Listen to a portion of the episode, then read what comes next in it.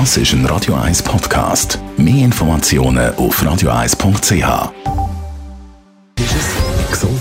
Gesundheit und Wissenschaft auf Radio 1. Unterstützt vom Kopfwehzentrum Irlande Zürich. www.kopfwww.ch Wo ist Leben am teuersten? Und ich könnte dreimal raten, welches Land da an der Spitze ist. Aber schön rein.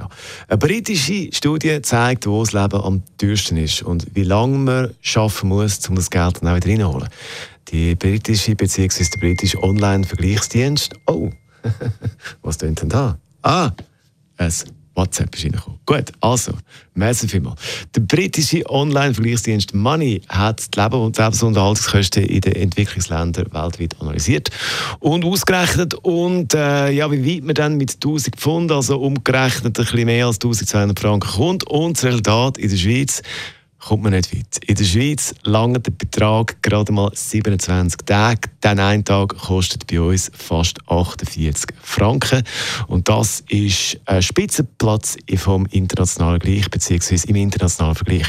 Gerade nachher kommt Norwegen. Dort braucht man für einen Tag ein weniger als 40 Franken. Aber was ist denn in der Schweiz konkret so teuer? Die meisten Dienstleistungen, das Gesundheitswesen, die Bildung und vor allem die Miete.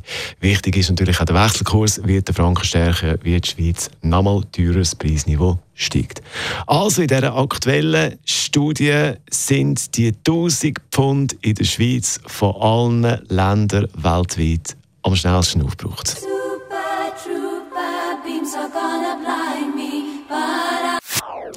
Das ist ein Radio 1 Podcast. Mehr Informationen auf radio1.ch.